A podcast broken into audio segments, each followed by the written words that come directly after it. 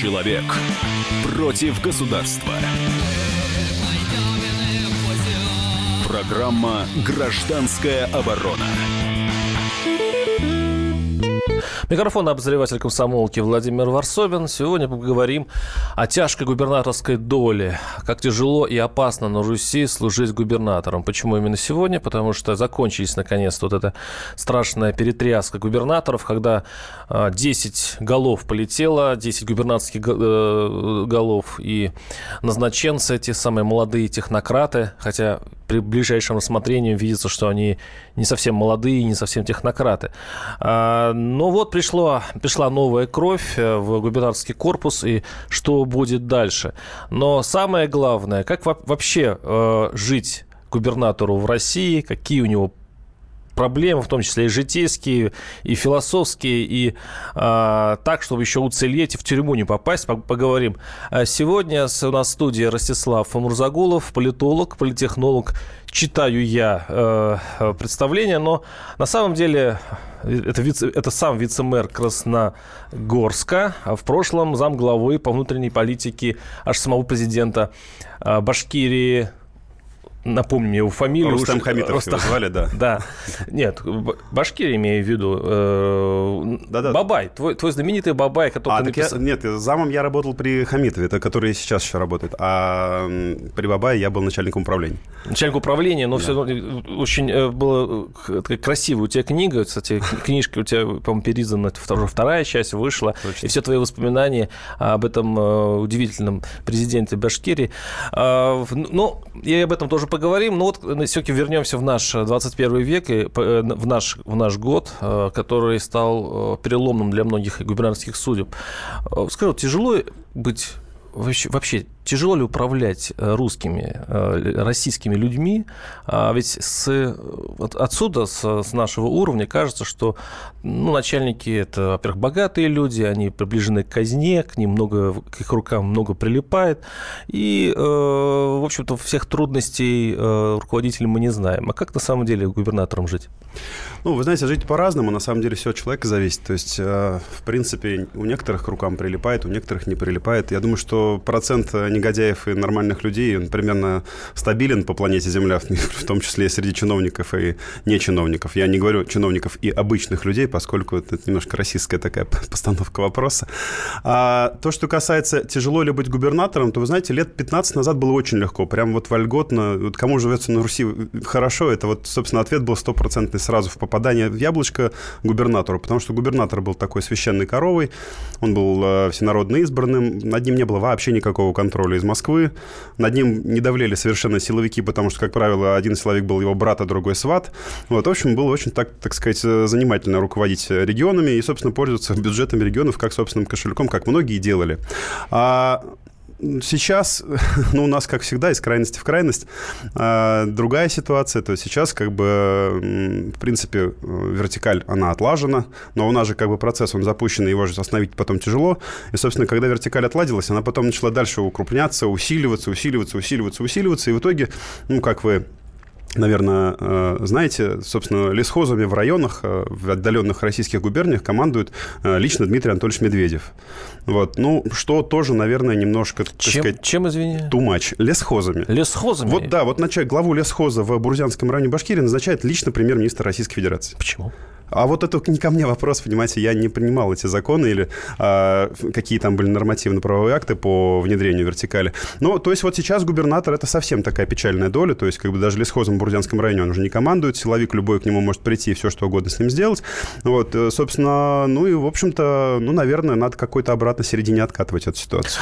А, я, пользуясь случаем, прорекламирую свой материал. Вышло расследование по Никите Белых, еще один губернатор Бедолага, который сейчас сидит а, ждет суда, точнее, суд идет, а, его э, поймали на взятке.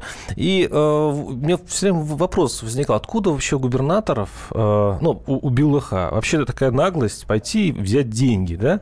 А потом потихонечку выясняется, что черные кассы есть у многих, даже, может, даже и у всех. И это, эти сомнения мне подтвердил э, экс-депутат Госдумы Андрей Туманов, э, который, вот я вам сейчас э, дам послушать одну из записей его, будет большая у нас передача, связанная вообще с житием губернаторским, через неделю она появится, эта передача, но вот небольшой отрезок из нее давайте послушаем, это как раз касается о черных кассах губернаторов. Что это такое? У любого губернатора, если его посмотреть в глаза, а, такая вот э, запрятанная глухая тоска в глазах. Любой губернатор понимает, что, в принципе, поработав где-то полгода губернатором, он уже лет на 10 общего режима наработал. И если сейчас приедет э, автозак, и его э, в автозак закроют, он будет думать, кто же меня спалил и за что. Абсолютно неизбежно. Ну вот представьте, к вам э, приехали вот те гости из Москвы, которых надо принять. На что вы их? На свою зарплату будете принимать? А гости-то едут и едут. И много, много э, чего вы там, и подарки должны отправить в Москву, и много чего. Для этого вам нужна черная касса. Без черной кассы вы не сделаете вообще ничего. И черная касса – это заначка там не несколько сот тысяч рублей, это миллионы рублей, десятки, сотни миллионов рублей. То есть без этого вы не сможете шагу сделать без этой заначки. Естественно, это все незаконно. Как вы будете собирать эту кассу черную? Ну, вы губернатор, допустим. Обычно приходит предприниматель какой-то, говорит, вот дело большое я хочу сделать, а вы ему говорите, а вот еще детям надо бы неплохо бы помочь, тогда бы мы, и мы вам помогли. Вот есть фонд э, один, который детям помогает. Вот если бы вы туда перевели бы, ну, чаще всего это даже не губернатор говорит, это его помощник, как говорят. Губернаторы вообще, э, у них есть принцип к деньгам не притрагиваться никогда. То есть они даже в кошельке денег не стараются не носить. То есть вот это вот табу. И э, э, один молодой губернатор, которого там с чемоданом долларов, он просто... Ну, Юрьевич э, ну да, ну вот он, он как-то вот, да, романтично нарушил это табу, то есть даже, даже ближайшие помощники, обычно это где-то помощник помощника уже там занимается вот этим сбором денег, но у каждого губернатора там либо в гараже, там, у него там сейф стоит, которым помощник помощника, там, ну, миллиончик долларов-то лежит на всякий пожарный случай, для каких-то срочных, срочных Это взятка или нет? Как это, как это э, описать с точки зрения Уголовного э, кодекса? Ну, с точки зрения Уголовного кодекса, наверное, все таки взятка. С точки зрения губернатора, он же не себе это берет, а для решения каких-то срочных задач. Вот завтра у него что-то там сгорел какой-то дом, допустим, там дом, где пенсионеры жили, или дом ребенка, срочно надо переселить. Вот, э, вот представьте, вам нужно где-то быстро взять денег, чтобы потому что уже там указ президента полетел, вы уже там э, сказали, сейчас мы немедленно это исправим, в течение суток мы исправим, там всех расселим, чтобы всех расселить, надо где-то взять деньги. А где вы деньги? Вы из бюджета их просто так же не выдернете, вам нужно их выдергивать из какой-то кассы. Это был Андрей Туманов, экс-депутат Госдумы. А, его, он много, много, много чего рассказал о жизни, настоящей жизни губернаторов. И вот в эту настоящую жизнь сейчас придут вот эти 10 новичков, а, которых еще не понимают, наверное, что должны быть черные кассы. Они не понимают, что за ними опять слежка Следственного комитета. Вот как быть? Ну, на самом деле, э, господин Туманов описал все исключительно правильно, за одним лишь маленьким как бы нюансиком. Это все было лет 10 назад еще. А, и черные кассы, я сам видел большие сейфы, которые совершенно не парясь, губернаторы ставили у себя прямо в комнате отдыха. А, я знал много таких губернаторов. И, соответственно, Оттуда очень многие действительно оплачивались как бы расходы и на гостей, и на подарки, и на, так сказать, э, э, различные другие нужды. А, но а, сейчас, вот с тех пор, как а, началась вот эта волна, та самая волна посадок, в общем-то, сейчас с черным налом возиться, я думаю, что могут только очень лихие отчаянные люди. Потому что, ну, вы знаете, например, как бы как это э, сейчас решать можно. То есть, ну, у нормального руководителя может быть какой-нибудь внебюджетный фонд для такого того, чтобы там как бы какая-то, ну, сгоревший дом это починить. То есть, как бы, в принципе, все это все больше переходит сейчас в белую. А то, что касается подарков, ну, вот мы в Красногорске просто сделали сувенирные наборы, которые мы совершенно спокойно можем за бюджетный счет подарить. Они не превышают установленных нормативов по цене цене, и можем совершенно спокойно их дарить своим контрагентам. Ну и людям приятно там какие-то наши штучки. То есть у вас аварийного да. фонда денежного налички нету, да, если что? Это ну, самоубийственно сейчас его иметь. Это, это, это, ну, вы это, бы это, это не сказали, если бы... 8 800 200 ровно 9702 наши телефоны. Давайте прервемся буквально несколько минут. Оставайтесь с нами. Программа «Гражданская оборона». И в России. Мысли нет и денег нет. И за рубежом. Да хоть на Луне. Как же ты не дурачина, братец, если у тебя много сантиков, а ты в тюрьму попал. Деньги правят везде. О них говорили, говорят и будут говорить. По будням с 13 часов 5 минут по московскому времени в программе «Личные деньги» на радио «Комсомольская правда». Человек против государства. Программа «Гражданская оборона». Микрофон обозреватель комсомолки Владимир Варсобин. Как тяжело и опасно на Руси служить губернатором. Тема нашей передачи. В связи с тем, что перестановки наконец-то закончились, и Россия будет жить с теми губернаторами, которые вот сейчас уже у нее есть. У меня в студии Ростислав Мурзагулов, полите... политолог, политехнолог, вице-мэр Красногорска.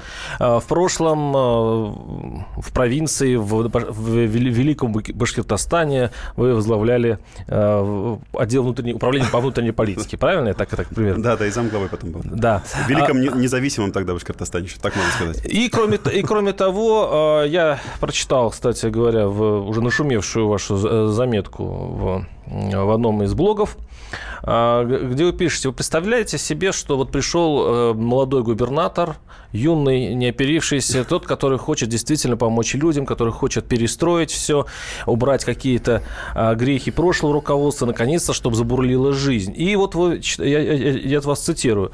«А логика отправлявших его в Энск в том и заключалась, что он приедет в это сонное царство, современный менеджер, и все там пойдет по-новому. Заколосятся agile со скрамами, знаю, это какой-то сленг ваш, ВРП рванет сияющим вершинам. Я так понимаю, что это показатели. Да. А, а как в итоге реально э, произойдет? Ну, вы знаете, временами так и происходит, на самом деле. Есть в России несколько регионов, куда действительно приехали новые люди, и где вот эти самые ВРП, это валовый региональный продукт, они рванули к сияющим высотам, то есть их, ну, сейчас, наверное, рекламировать мы их не будем, они тут недалеко, некоторые от Москвы, некоторые подальше. А, есть успехи. А, есть успехи и среди там, отдельных других чиновников, которые также вот десантировались как бы на какие-то другие направления.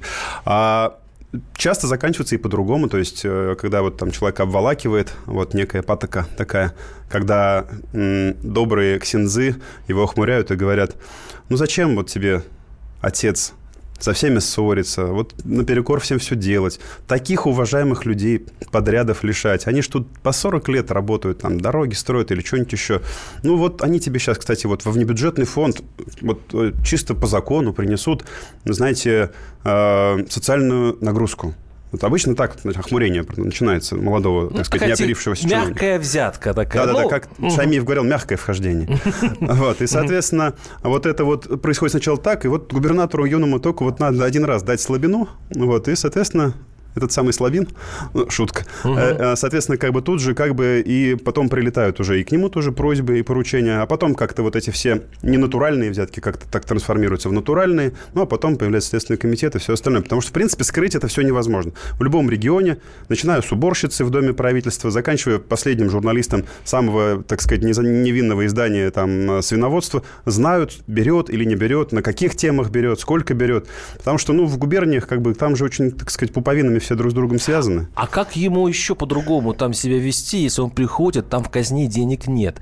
А, Москва от него требует показателей. Москва требует, чтобы он что-то строил, что-то открывал и так далее. А денег в области нет. Ему приходится договариваться с бизнесменами, а там свои идут как бы терки, да? То есть ты мне, я тебе. Вот как быть, губернатор? Ну, вы знаете, э, нормальные люди в таких случаях делают так. То есть э, приходишь ты и понимаешь, что что-то надо делать. Ты действительно понимаешь, что у тебя в бюджете денег нет, надо внебюджетные источники так или иначе искать, то есть инвестиции какие-то искать. Действительно, вокруг тебя ходят какие-то коммерсанты там с лисьими глазами и говорят, что а вот давай мы сейчас тебе вот это, а ты нам вот этот там подрядика. Ты ему говоришь, нет, ты подрядик ты, может, и получишь, но давай ты мне не вот это, а ты вот иди вот парк построй, вот Ивановские пруды, там, например. Угу. И вот, ну, там, по соседству с его офисом, или там, ну, люди там ходят в центре города, жалуются, что ноги переломать можно и болото с бомжами. А коммерсант офигевает, выпучивает свои глаза и говорит, ну ладно, идет, ему какая разница, куда деньги свои потратить, угу. чтобы получить лояльность некую, угу. да, руководство. Ну и, соответственно, как бы вот он получает, так сказать, то, что хотел, тратит деньги, да, ну вот, соответственно, человек имеет показатели, имеет рост инвестиций и имеет плюс к этому абсолютную защиту, так сказать, от э, любого преследования, потому что, ну, так или иначе, закон-то он не нарушил, то есть э, человек построил парк за свой счет, хотел, построил, все нормально. А, ну, вот наши слушатели, кстати, очень плохо относятся к губернаторам, судя, по крайней мере, по тем э, сообщениям, которые сейчас приходят. Э, ребята, вы меня удивили, что у каждого губернатора должно лежать э, по миллиону долларов. Нормально наговорили на расстрел с конфискацией, пишет Виктор. Вы и дросы это, ну, вы же не Единая Россия, по-моему, развели бардак, да еще это пропагандируете. А, а что, с чаем, с пирогами нельзя встречаться, спрашивает наш слушатель, ну, имеется губернаторов, ничего, обязательно на подарки какие-то. Губернаторам в России живется хорошо, грабят как хотят. Вот примерно вот такие а, у нас угу. сообщения, вот как можно их прокомментировать? Ну, а как ты их прокомментируешь? Собственно, как работал, так и заработал. Это, в общем-то, наверное, наверное, это с чего-то это взялось, потому что... Но первый да. поступок, который сделал, кстати говоря, один из новичков, это губернатор Нижнего Новгорода, э, напомните мне его фамилию, Никитин. Никитин, да. естественно. Они все одинаковые какие-то, я их путаю, они как будто это, это как э, молодцы из Двое из, да, двое из ларца, ларца одинаковые с лица. Да. А, и э, он сделал вот что, он как только пришел, он вызвал к себе в кабинет мэра с его, значит, командой, помариновал его в приемной для, для, для страху, а потом принял и сказал, что все, ребят, пишите заявление об уходе. Мне нужен свой мэр, а меня назначил Владимир Владимирович Путин. И народ здесь не проскальзывает никак. Меня Путин назначил, поэтому, если не хотите проблем с администрацией президента, а, вы метаетесь. Вот так, так по крайней мере, так описывают ситуацию а, СМИ. А, у нас сейчас на связи Юлия Василишина, корреспондент «Комсомольской правды» из Нижнего Новгорода. Юлия, здравствуйте. Здравствуйте. Вот я примерно так э, описал ситуацию. Она верна. Действительно, ваш губернатор начал с того, что, в общем-то, э, так вот грубо начал менять команду э, мэра. Ну, действительно, Нижний Новгород лихорадит уже третий день, потому что, хотя официально он не подтверждает, что он действительно именно в такой форме разговаривал с градоначальниками, однако источники в Нижегородском Кремле говорят, что все было именно так. А, тем более, что вчера на неочередном заседании городской думы он уже даже представил этого своего человека, а, это депутат Государственной Думы Владимир Панов. Все это, конечно, вызвало неоднозначную реакцию со стороны самих депутатов. А, они уже сегодня написали обращение в адрес губернатора с просьбой а, сохранить существующую конструкцию хотя бы до конца полномочий нынешнего градоначальника, а потом перейти к всенародным выборам а, мэра. Однако пока реакции с его стороны еще не было. А, ну это что, это ошибка или э, на самом деле придется все равно это делать губернатору, и он просто решительный человек? Как считают в городе? Ну, в городе считают, что во многом, может быть, он делает это под влиянием тех кругов, которые его окружают. Он человек новый, поэтому, может быть, он просто еще не разобрался, а ему вот так вот э, насоветовали, можно сказать. Однако, вот э, хотелось бы уже сразу сказать, что по неофициальным пока данным, э, глава администрации Нижнего Новгорода уже написал заявление об уходе. Угу. Пока эту информацию официально не подтверждают, но сегодня он был в командировке в Москве.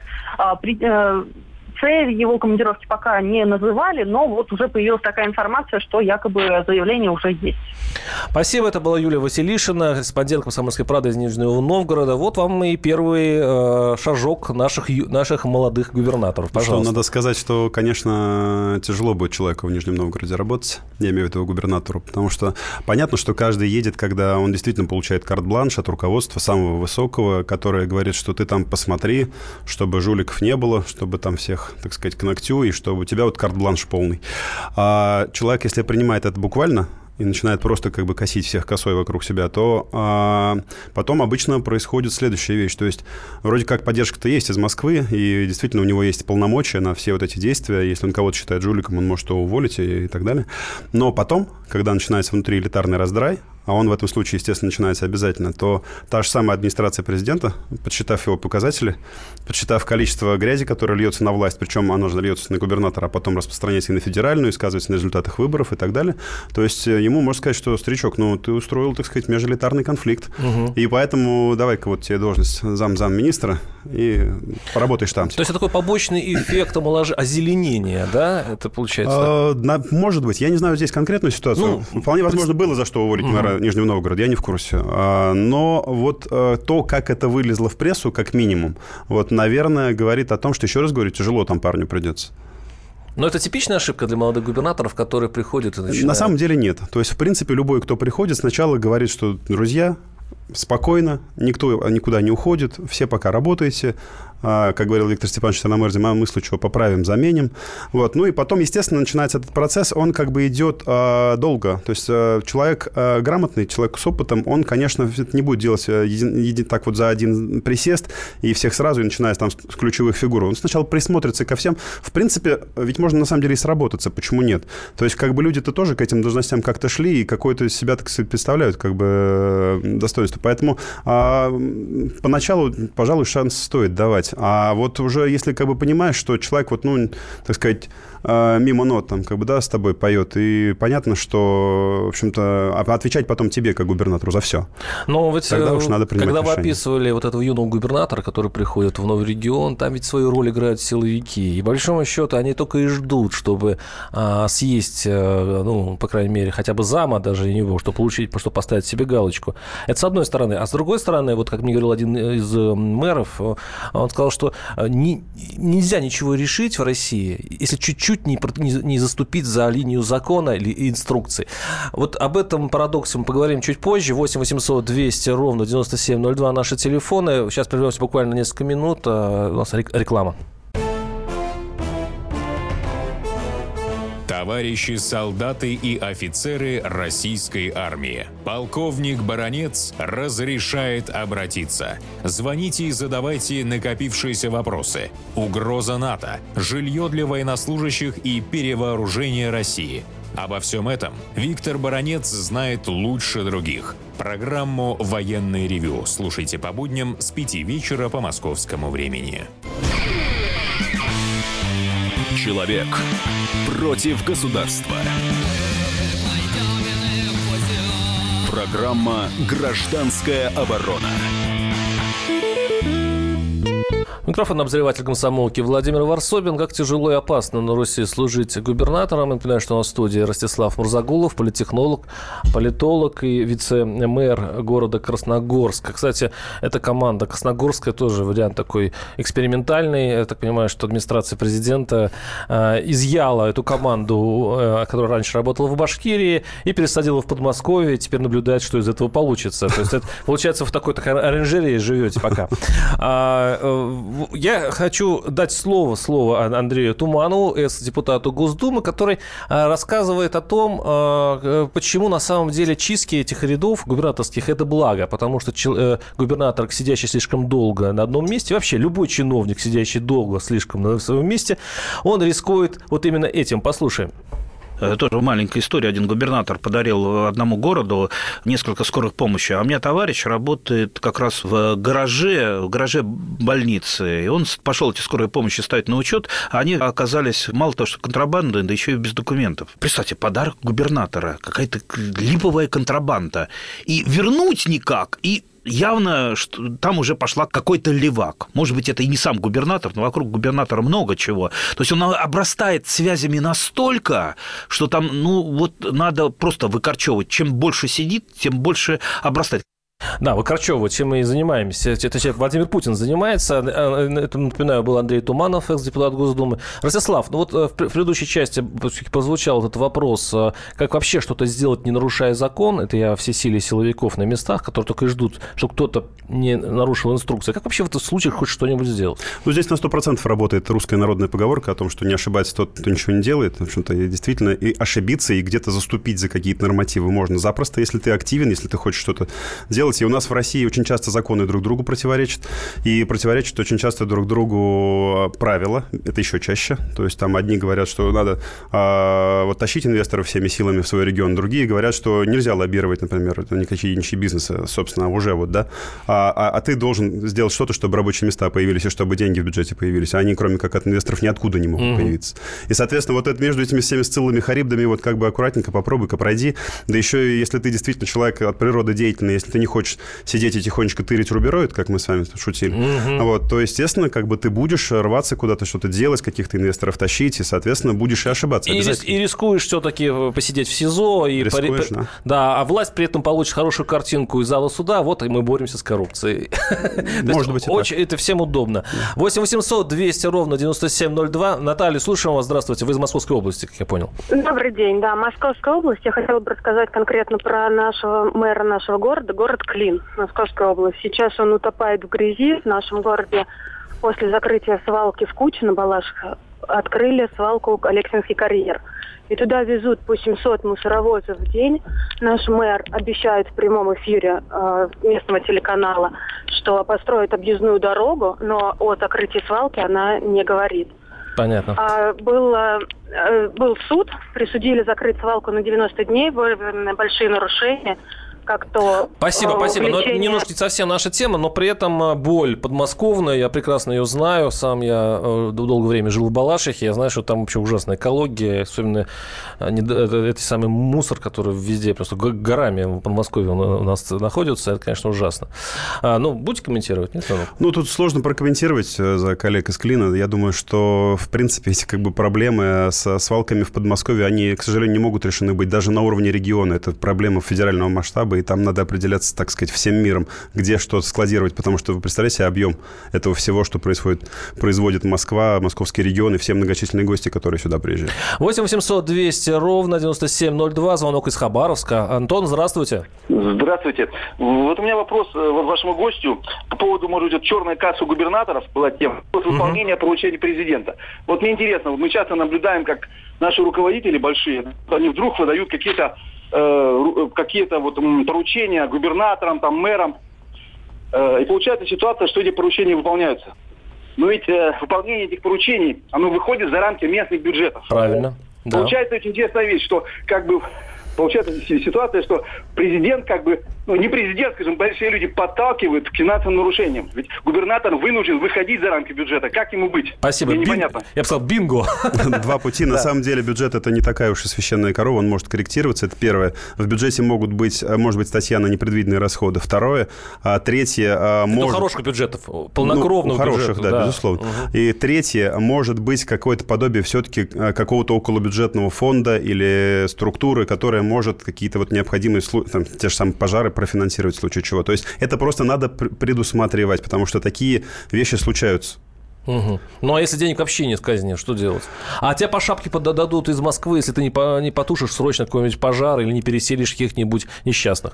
Ну, вы знаете, можно говорить о том, что денег нет вообще, но при этом, ну, это вопрос лишь планирования. То есть в любом случае то, что есть, что в любом случае есть, должно как бы расходоваться с умом, да. 8, э, 8 800 200 ровно 9702, звонок из Владимира. Светлана, слушаем вас, здравствуйте. Здравствуйте. А я вот хочу похвалить своего губернатора Орлову Светлану. Вы знаете, живем во Владимире, город хорошеет. У нас, э, вы знаете, ну, конечно, можно и плохие стороны найти у любого губернатора. Покопаться, это у любой хозяйки можно все найти. Но я вот э, хочу сказать просто огромное ей спасибо. Приезжайте к нам во Владимир, увидите красивые улицы. Да, плохой асфальт. Но вы знаете, вот прям мгновенно это не сделаешь. И, как говорится, центральные улицы можно проехать. Во дворах сейчас уже везде делают. Спасибо, спасибо, спасибо. Ну что ж... И я- большой я- респект я- при службе губернатора я очень- да, Владимирской области. Да, я, я хотел это сказать, но не сказал. Это редкий случай, как, вообще редкий звонок, когда губернатор говорит что-то хорошее. А знаете что? Оказывается, гражданскую оборону сейчас, эту передачу в Нижнем Новгороде переключили на местные передачи. То есть забили местными передачами. Чудесно. Губернатор рулит. На самом деле нащупал уже э, эти самые штурвал, и уже кнопочки, все, все есть. И, мы- и, в принципе, можно даже, видимо, где-то и рулить и эфиром. 8 800 200 ровно 9702 наш телефон. Мы никак не, не доберемся до, до- до- до вопроса, который я объявил с самого начала. Все-таки вот эта молодежь, которая пришла, ну, назовем ее в кавычках молодежь, там и 50-летние есть. Варяги. Варяги, подводники, их технократами-то назвать тоже сложно. Сложно. Все-таки чем они концептуально отличаются от стариков? Те, которые сидят, до сих пор еще сидят у нас тут. Логика тех, кто их туда отправил, достаточно проста и понятна на самом деле, и она есть. А человек приходит э, в некие монолитные элиты, и он с этими элитами никак вообще не связан никакими обязательствами, никакими симпатиями, никакими родственными связями, никакими связями дружескими. И это очень правильно, поскольку когда вот сидит человек лет 20, и все у него друзья, и все у него там семьями друг к другу ходят, и у них такое там единство, так все хорошо. Естественно, как бы у них там распределены и эти и теневые, и открытые обязанности. И при этом а, рука руку моет. Но это дело наживное, они обрастут. А, руководителей э, никто не меняет десятилетиями никаких, никакого уровня, что бы они ни натворили. А этот приходит все-таки, он еще раз... Свежий говорит, взгляд еще того. Све- да? Свежий взгляд, да. Еще раз, вот эти обязательства, они у него появятся очень не скоро. Потому что, ну, представьте, если ты губернатор, ты тут родился, вырос, и ты вообще-то расставил там 20 лет назад своих одноклассников на все эти посты, а, ну, вот как ты его выгонишь? А здесь вот человек пришел, ну, и он должен там десятилетия прожить тоже, чтобы настолько серьезно серьезно обрасти связями, как этот. А, а наш слушатель Руслан очень правильно написал, когда выведутся дураки в России, думающие, что надо поставить хорошего человека губернатора и наладится, и все наладится. Когда до них дойдет, что надо менять систему управления. Ну, вы знаете, систему управления можно тестировать разные, всяческие, но вот, слава богу, наша с вами страна живет вот в той самой системе, системе демократии, да, которая, как бы, так сказать, не вы, очень... Вы это но, серьезно? Да-да-да, но лучше еще пока не придумали. Ну, у нас же демократическое государство, Конституцию открою. Соответственно, ты там это слово первым, наверное, или вторым увидишь. Но при этом, да, наверное, где-то мы чуть-чуть, так сказать, отходим от ее э, норм, типа э, абсолютно открытых и правильных выборов. Но, наверное, когда-нибудь, может, и вернем. 8 800 200 ровно 9702 Алексей из Ставрополя. Алексей, слушаем вас. Здравствуйте. Здравствуйте. Ребят, ну хочу тоже сказать пару слов про своего губернатора. Я, наверное, второй э, звонящий, который хочет побл- поблагодарить О, его. За У что? Нас Владимир Владимир Владимирович очень очень шикарный губернатор. Я бы хотел, чтобы во всем мире были эти люди, вот такие вот. У нас, как бы вы знаете, что э, сезон паводоков, э, ремонтируются мосты, обезопасиваются, обезопасиваются, блин, э, села, деревни ну он просто, вот просто шикарный человек спасибо, работает. Спасибо, спасибо большое, да, наверное, вам должен губернатор, спасибо большое сказать. А, вот, ну, вот такие, кстати говоря, вот в интернете я не вижу, вот у меня э, есть два, значит, мы, это самое, два канала связи с нашими слушателями, и ни по одному из них я не, не, не читаю ничего хорошего про губернатора, но звонки идут. Сдается мне, пиарщики получили какую-то технологию совсекретную дозвона в студию комсомолки. Ну, ну Надо ну, проверить. может быть, все-таки это правда, может быть, есть хороший губернатор. Ох, не знаю. 8 800 200 ровно 9702 а, на, наши телефоны студийные. Я снова хочу э, вернуться к Андрею Туманному, нашему политическому балагуру в, сегодняшнем эфире. Он рассказал одну байку интересную. Вот как раз сравнил стариков с молодежью. Э, тут Андрей встречает Юрия Лужкова в самолете. Послушаем, как это было. Лечу как-то в Калининград в бизнес-классе. Мы с ним вдвоем сидим. Да уж назовите, я ж не думаю, ну, что он обидится. Тем более хорошая история хорошая. Игорь Михайлович. Лужков, ага. Да. Ну и вот, он меня знает э, немножечко, и так это кушать не стал, глаза закрыл, ну, так одним глазом так окидывает салон, и я ему, привет, как поживаете? А, ничего. А, вы как? Я говорю, нормально. Ну, как там в Москве-то? Я говорю, Москва, нормально, все хорошо. И мне захотелось что-то вот ему хорошее сказать, потому что, ну, вот так вот грустно у него выражение лица. Я говорю, Юрий Михайлович, а вы знаете, в последнее время в Москве стали вас часто вспоминать. Он, да, правда, так оживился, да, серьезно? Я говорю, да, добрым словом. Он, а, это хорошо, хорошо. А то, помните, кричали-то, кричали там, коррупция, коррупция. И тут я выдал то, что ему очень понравилось. Я говорю, Юрий Михайлович, у вас была коррупция с человеческим лицом. Он, о, точно, с человеческим это был Андрей Туманов, экс-депутат Госдумы, который вспоминал свою встречу с Лужковым. Вот мне тоже так кажется, что у старых губернаторов лицо было человеческое. Они и выглядели как ну, такие вот хозяева земли местной, да, то есть они вот такими батюшками были для всех вот э, своих подданных. А сейчас приходят вот эти менеджеры сухие с очка, в очках и со своими цифирами, блокнотами и э, калькуляторами. Вот Два мира. Да, два Шапира. На самом деле никто не знает, что лучше. Ну, вообще-то, в принципе, в мире, конечно, обычно губернаторов выбирают. Хотя в той же Швейцарии, например, нет. А кто из них лучше? Ну, не знаю, поживем, увидим, время покажет. Вот этих стариков, кстати, вы выбирали. Они, собственно говоря, и старались, чтобы их люди это выбрали еще они, раз. Они хотели, чтобы люди их любили, они хотели нравиться, они были харизматиками, это правда. А эти вот э, новые, новые не важно, Знаете, их новые, назначил президент. Новые ноги все, все тоже хотят нравиться и хотят как бы с населением работать. Я таких знаю, как минимум тех, которые работают э, вот здесь недалеко. Ну, вот на этом мы и закончим, на, этой, э, на этом сравнении старого и нового мира. У нас был Ростислав Мурзагулов, политолог, политехнолог, вице-мэр Красногорска и ваш покорный слуга Владимир Варсобин. Читайте нашу беседу еще в печатном варианте, я надеюсь. И мы с вами услышимся через неделю. Оставайтесь с нами. Мигранты и коренные жители. Исконно русская и пришлая. Культурные конфликты и столкновения менталитетов. Пресловутый НАЦ-вопрос встает между нами все чаще и острее. Ставим его ребром на радио «Комсомольская правда». Программу «Национальный вопрос» слушайте каждую пятницу после 7 вечера по московскому времени.